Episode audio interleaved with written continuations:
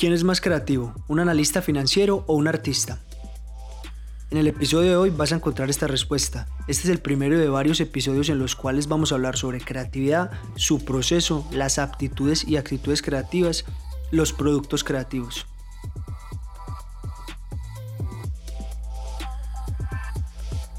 Llevamos varios episodios de podcast y siempre preguntamos lo mismo y es qué quieren escuchar, qué les interesa, cuáles son esas temáticas prudentes mientras están trotando, cocinando, trabajando o lo que sea que estén haciendo mientras nos están escuchando. Michel, dentro de todo lo que nos han dicho hay un tema en común y es la creatividad. Y la creatividad la mencionan personas que son contadores, financieros, inversionistas, pero también diseñadores, algunos artistas.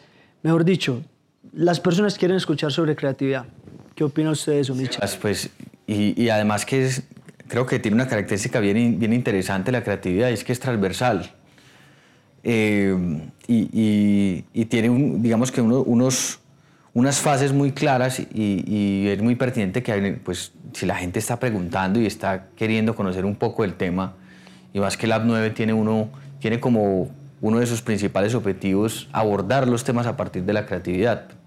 Empecemos por el principio, definamos qué es creatividad. Sí, me encantaría que el que nos está escuchando, la que nos está escuchando, cierre los ojos un momento y piense en todos los elementos que se le vengan cuando escucha ese término, creatividad. Dos segundos. A lo mejor pueden venirse zapatos de colores, post-its, un peinado loco. Diseño. Pinturas. Fotografía, ah. video, arte, creación. Muchas cosas, sí, total. O sea, ese es como lo, el patrón y lo que muchos pensamos inmediatamente al, al escuchar el término creatividad. Son paradigmas. Todos esos son muchos paradigmas que, a los que vamos accediendo a medida que nos vamos educando, creciendo, formando y conversando con muchas personas. A lo mejor puede ser un paradigma errado, durante todos estos, estos episodios que tratan el tema de creatividad nos daremos cuenta por qué ese tipo de convenciones sociales son erradas.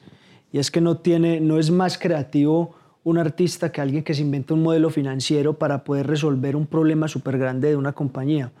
No, no necesariamente la, la, la profesión determina si eres más o menos creativa o creativo. Porque hablando de la definición como usted, como usted pregunta, el, ser humano es inherentemente creativo. Nacemos, crecemos y morimos siendo creativos. Sucede que en muchas ocasiones nos opacamos. Y, está vinculado, Sebas, a un tema eh, de resolver un problema.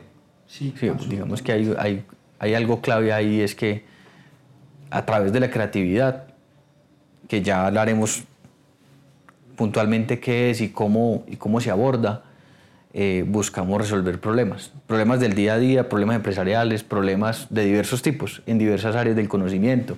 Sí, totalmente. Es que hay miles de definiciones, es un tema denso y que genera mucha discusión y polémica. Pero si uno pudiese llegar a una, a una definición que englobe varias de ellas y que, que tenga en cuenta varios factores claves, uno podría decir que la creatividad es percibir, idear, construir y entregar algo nuevo y valioso específicamente que resuelve un problema. Entonces lo que está diciendo, el, resolver problemas es lo primero y lo decimos siempre porque de verdad es muy relevante. Creemos que es, es algo que se está dejando de lado, ¿sí o no, Michel? Total. El hecho de, hecho de solucionar un problema ya está haciendo algo creativo con respecto a un área del conocimiento o con, respecto a algún, algún eh, proceso que se esté llevando a cabo. Entonces, Creo que hay una, una primera máscara que hay que quitar de, en la definición, en, la que de pronto los que pensaron los dos segundos y, empezaron a, imaginarse colores, figuras, eh, olores, eh, sabores, sonidos y muchas otras cosas más, pues de pronto estaban encasillados en, en, una, en una definición que, que, culturalmente está errada y que realmente la creatividad también cabe incluso a, a, nivel, a nivel numérico, el que se las personas que hace poco se ganaron, eh, digamos, un premio Nobel de física, eh, pues uno los podrá ver muy matemáticos y demás, pero realmente tienen un gran componente creativo en su proceso de generación de conocimiento.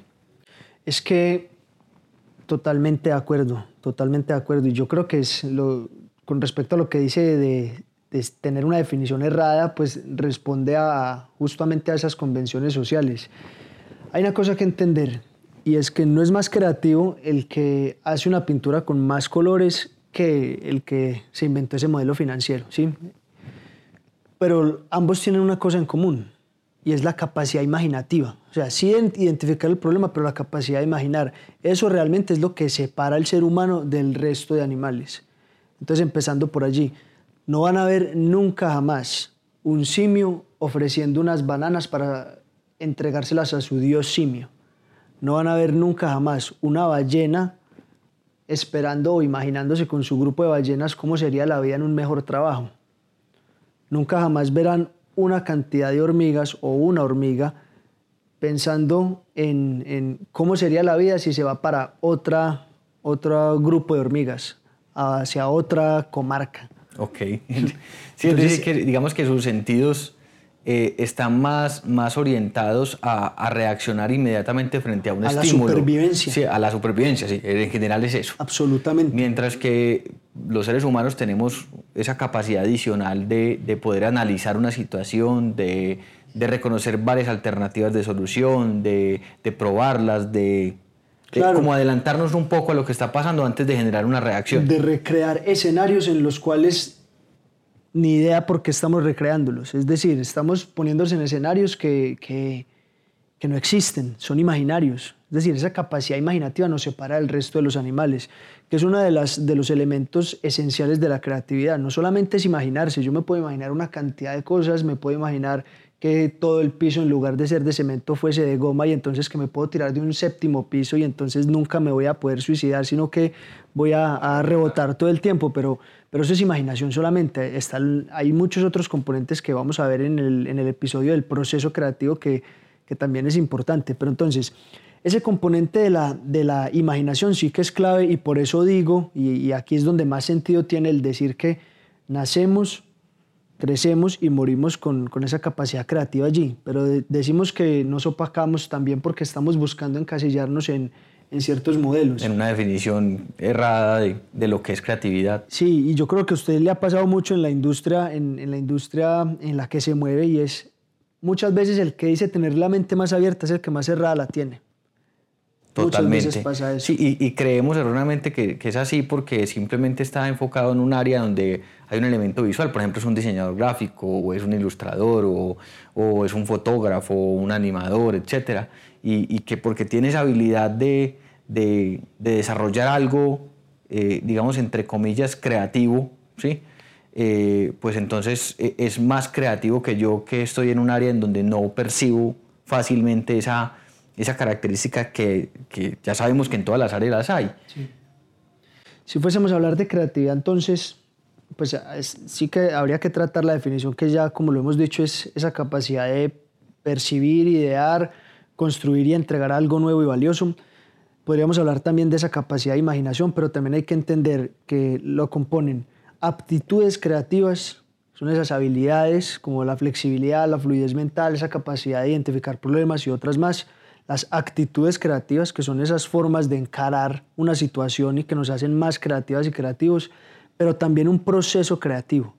Porque si algo hay que tener súper claro es que en algunas cosas somos mucho mejores que, otros animales y nos destacamos más, pero hay otras que no tanto. Por ejemplo, muchas veces fallamos en la sistematización de muchas cosas que podrían ser elementales y vamos a ver, vamos a debatir en algún momento qué tan sistemático puede ser un proceso creativo.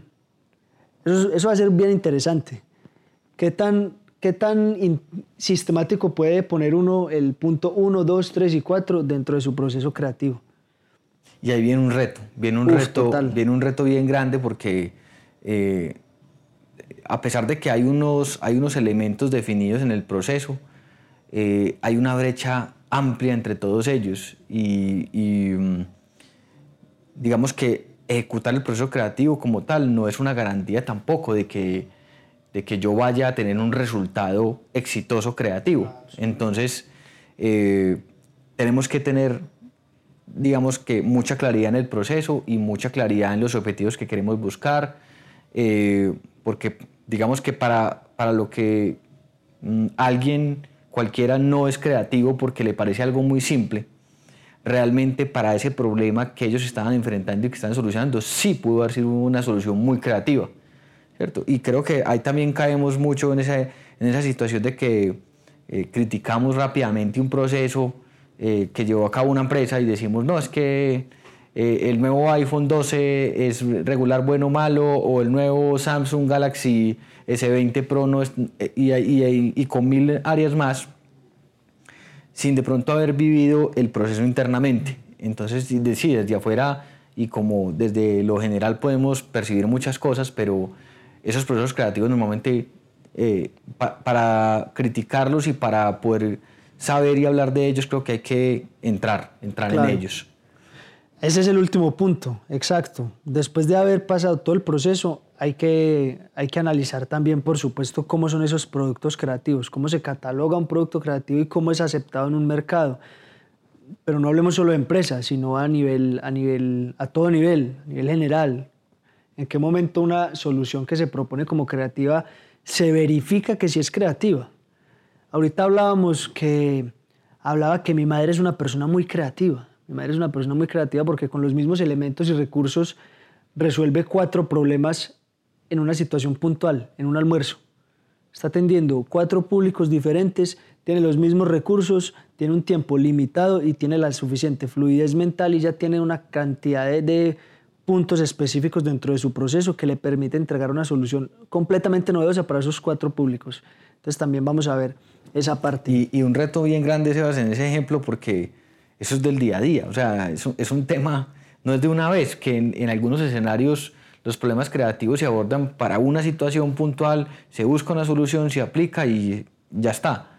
En este caso es una solución nueva todos los días, al mediodía sí, claro. es, un, nuevo problema, son unas nuevas variables, son, bueno, digamos que el problema en general es el mismo, pero, pero cuando hay variables diferentes, pues ya sabemos que tenemos que aplicar una fórmula diferente, tenemos que actuar diferente, entonces eh, eso por ese lado. Y segundo, mm, yo le he tenido, Sebas, personalmente mucho miedo al, tema, al, término creatividad, porque digamos que emitir juicios y, hay gente que se autoconsidera muy creativo eh, con una definición errada eh, o con, una, con, una, con un, nivel que si vamos a, a, evaluarlo en términos generales y, y ya entrando en detalle, posiblemente haya sido otro proceso diferente al creativo, haya sido, no sé, no sé qué otro término se pueda utilizar como para definir. Muy eficiente, por ejemplo. Eficiente o, o, solucionó un problema, pero no era un problema que se solucionaba desde lo, desde lo creativo, sino desde lo técnico y algo muy simple. Entonces no sé qué otra, qué otra manera o qué, o, qué otros elementos puedan jugar como esa, esa, esa, ese juego allí en donde, en donde no aplique un término creativo como tal, sino que fue otro tipo de solución que, que se dio. Es un proceso bien interesante. ¿Cómo, cómo evaluarlo? Uf, es, es, brutal, es brutal llegar ahí porque sí queda miedo el término. Hay muchos términos que a mí también me dan bastante temor. Pues hay que... Hay que hay que manejar temor, con pinzas. Exacto, más que temor de no tratarlos, es cómo, cómo los, los abordo adecuada y responsablemente. Exactamente, sí, porque Entonces, cae, cae uno en la responsabilidad claro de de, de, emitir un juicio o de evaluar sí, sí. algo con una regla que no está diseñada para eso. Entonces, estar proponiendo una cantidad de, de, elementos irresponsables no es nuestro objetivo de ninguna manera. Total. Funciona de la siguiente forma. Piense que el, el, emerge un problema en el ámbito profesional, personal, en el que se quiera imaginar. Emerge un problema.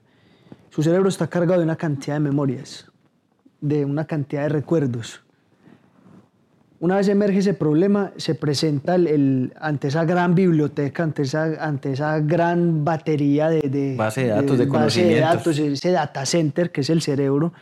Y una vez se presenta ese problema, usted mismo elige un recuerdo, usted mismo elige un, un registro de esa base de datos que sucedió hace 20 años, pero también elige un recuerdo que sucedió antier y se da cuenta que ambos son compatibles para poder resolver ese problema, que es lo que garantiza que sea novedoso y que sea eficiente al resolver ese problema. En ese momento es donde en una, primera instancia podríamos decir que se ejecutó algún proceso creativo. ¿sí? Ahora, otro, otra discusión distinta es cuando se está evaluando en el mercado. De nuevo, no solamente estamos hablando de un producto muy creativo, estamos hablando de, qué tan aceptado es esa idea, qué tan aceptada es esa propuesta de almuerzo que, que presenta mi madre o que puede presentar la suya, el, el, que me está escuchando. Qué tan creativo puede ser una paleta de colores que estoy presentando. Desde, desde, el, desde el proceso puede ser que sí, pero qué tan aceptado está siendo por el público. Entonces está ese otro componente, porque es que el problema eh, dentro de, de lo que yo opino y pienso puede ser que esté resolviéndose. Pero ¿qué pasa si para ese público no, no, no, está llevándose a cabo de manera eficiente. O peor aún, ¿qué pasa si el problema ni siquiera existía? ¿Qué pasa si yo me estoy inventando esa, esa solución y el problema ni siquiera existía? E, eso también creo que es parte de, de ese proceso creativo y de, de, tener en cuenta todos esos parámetros y, y, es realmente lo que sea pertinente. Creo que la pertinencia allí tiene, tiene un, un valor clave. Sí, total. Un valor clave y identificar esos, esos parámetros que realmente son son pertinentes para, para yo poder medirlo en caso tal de, de, de, reconocer. Entonces, bueno, eso ya creo que es otro, eso lo vamos a hablar en un capítulo posterior sí, y, todo... y, y, creo que hay mucho tema que cortar allí. Lo más importante es que ahorita tuvieran mucha claridad en lo que es la definición del término creativo.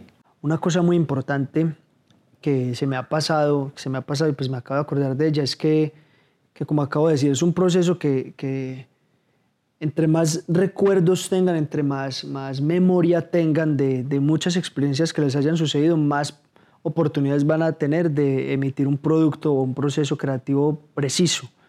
Entonces es muy importante vivir, vivir, vivir la experiencia, cuento, estar, la experiencia tener experiencias. Es de alto valor. Exacto, viajar, fundamental viajar para ser creativos. Conocer culturas, haber visto muchos problemas. Conversar con gente diversa, porque estamos hablando siempre con gente igualita a nosotros que se enfocan en las mismas cosas. No, hay que hablar con el que le gusta la música diferente a la que a mí me gusta.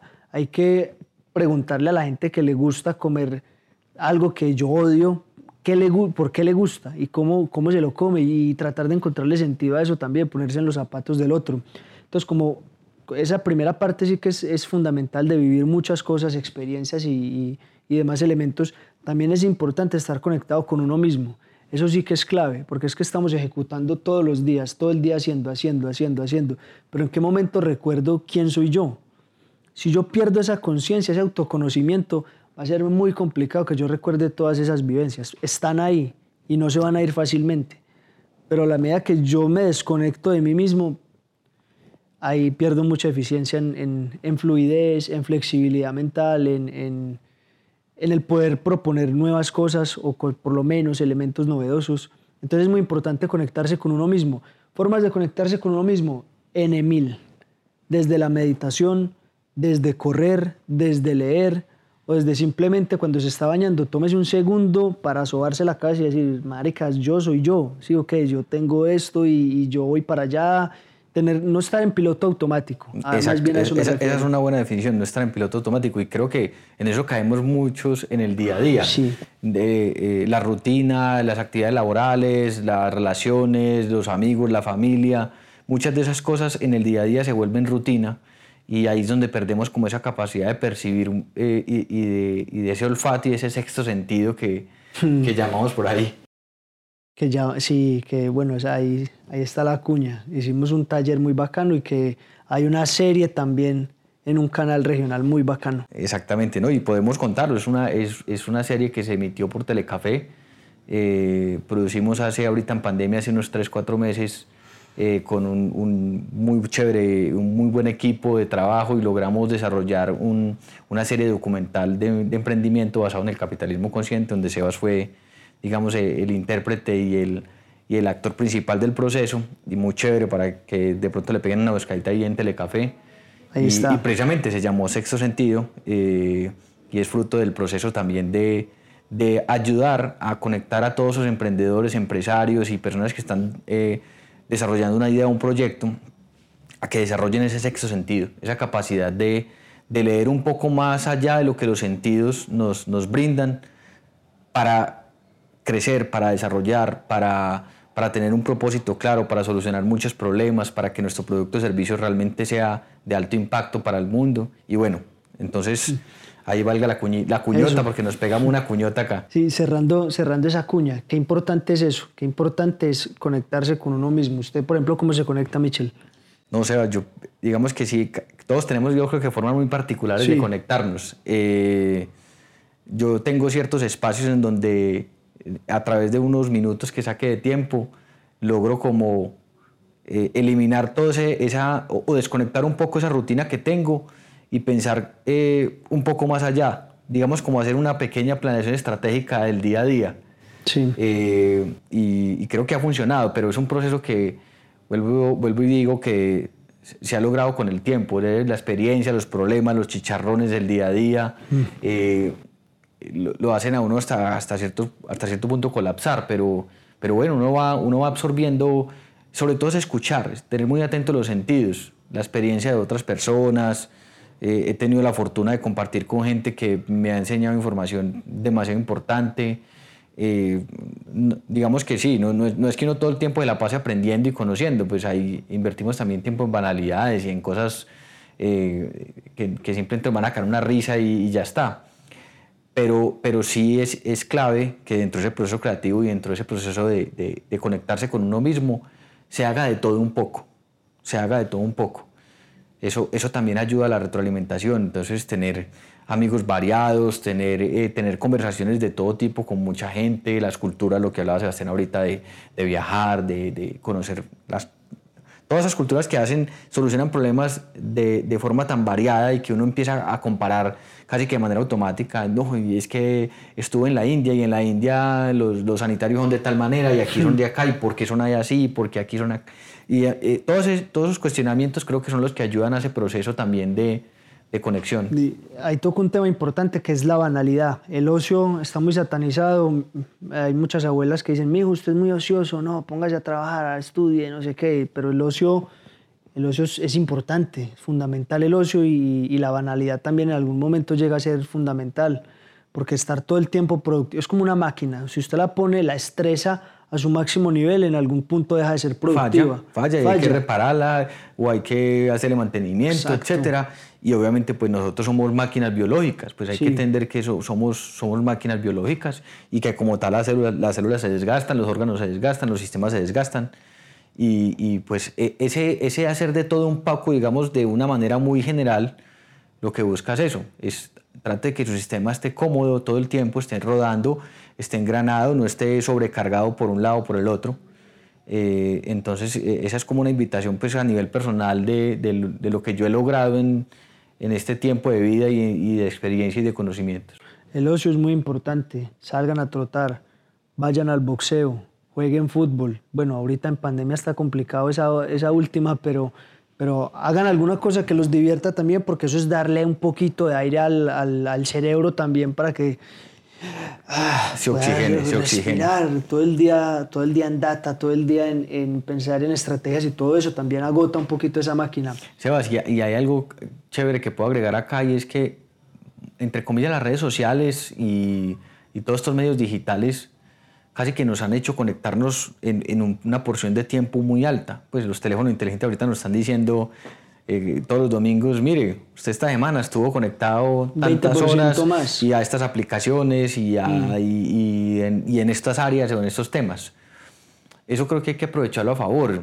Mm, muchas veces también ese tiempo que se estuvo haciendo en redes sociales, hombre, si usted tiene una empresa, eh, mire cómo analiza la competencia, mire cómo analiza el mercado, mire cómo revisa cosas en ese día a día. Y no necesariamente tiene que ser como la estructura rígida de que es que hoy voy a trabajar tres horas eh, eh, haciendo un chequeo de mi competencia, de mi mercado y demás, y usted se sienta riguroso. No, usted lo puede hacer en medio de su proceso de, de ocio, podría estar también haciendo ese tipo de cosas intercaladas y, y, eso hace que las cosas fluyan un poco mejor también.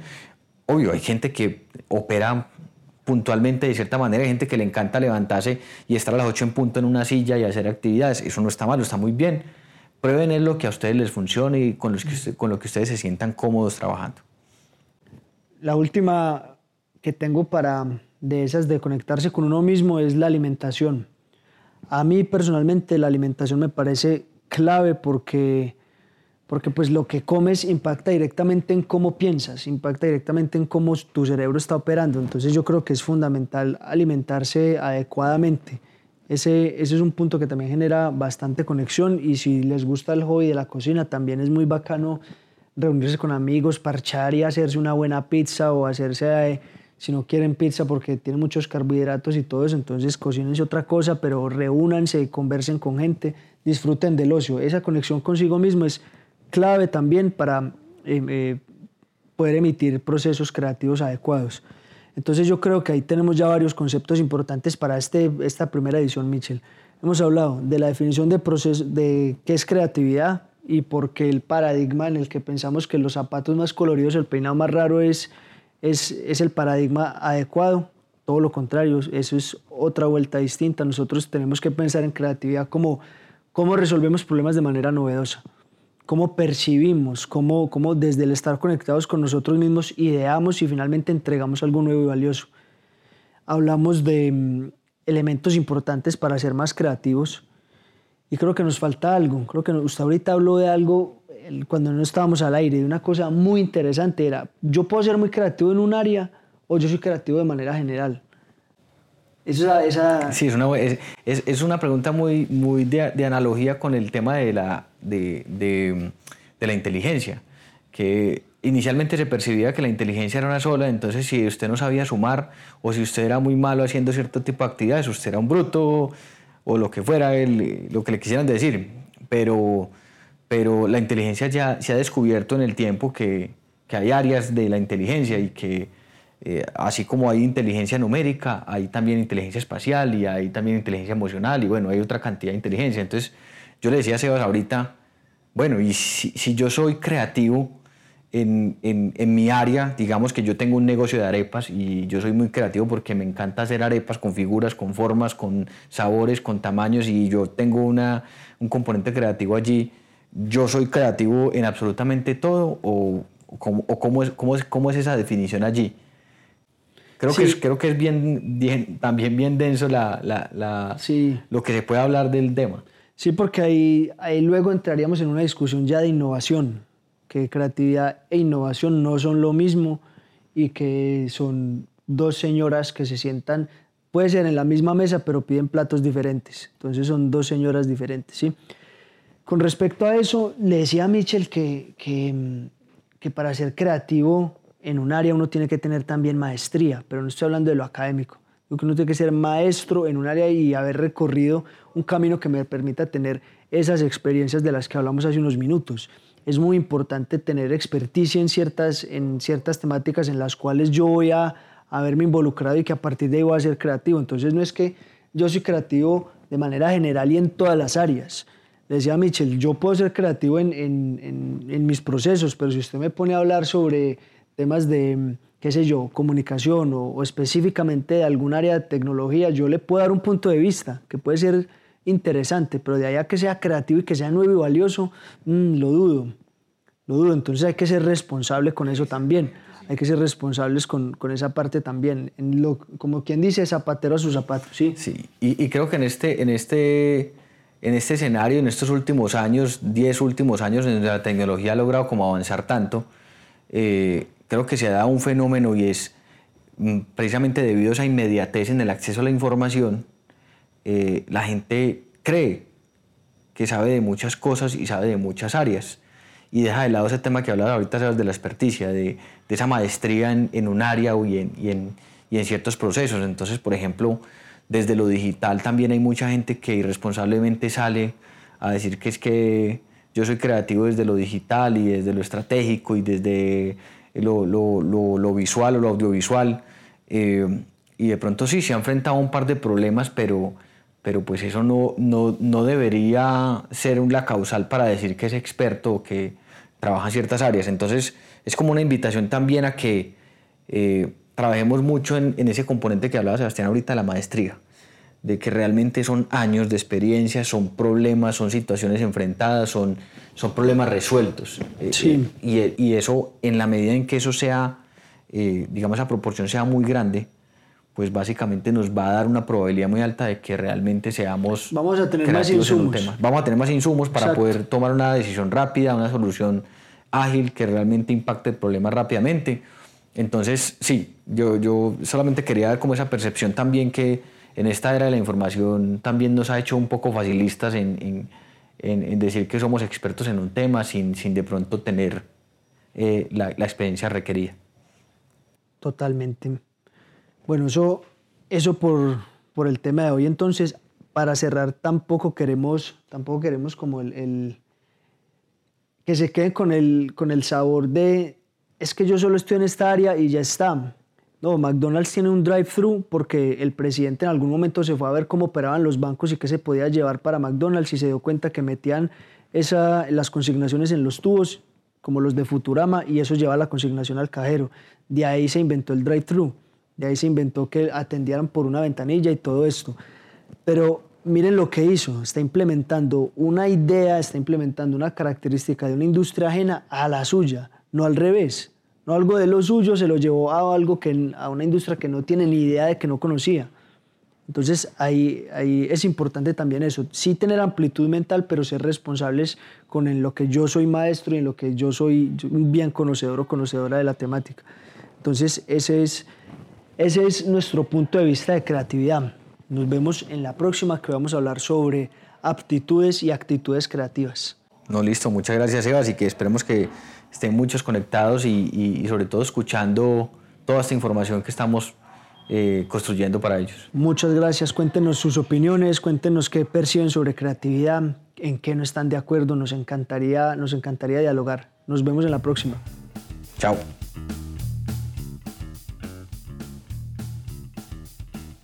Lab 9 es una empresa que cree profundamente en la creatividad como la punta de lanza del crecimiento de las organizaciones. Hoy tenemos un regalo para ti. Visita www.lab9.com y vas a encontrar dos herramientas, lluvia de ideas y matriz de impacto, ideales para el proceso creativo en el que te encuentras en este momento. Para cualquier inquietud, escríbenos a sebastián.lab9.com o en las redes sociales como arroba lab9.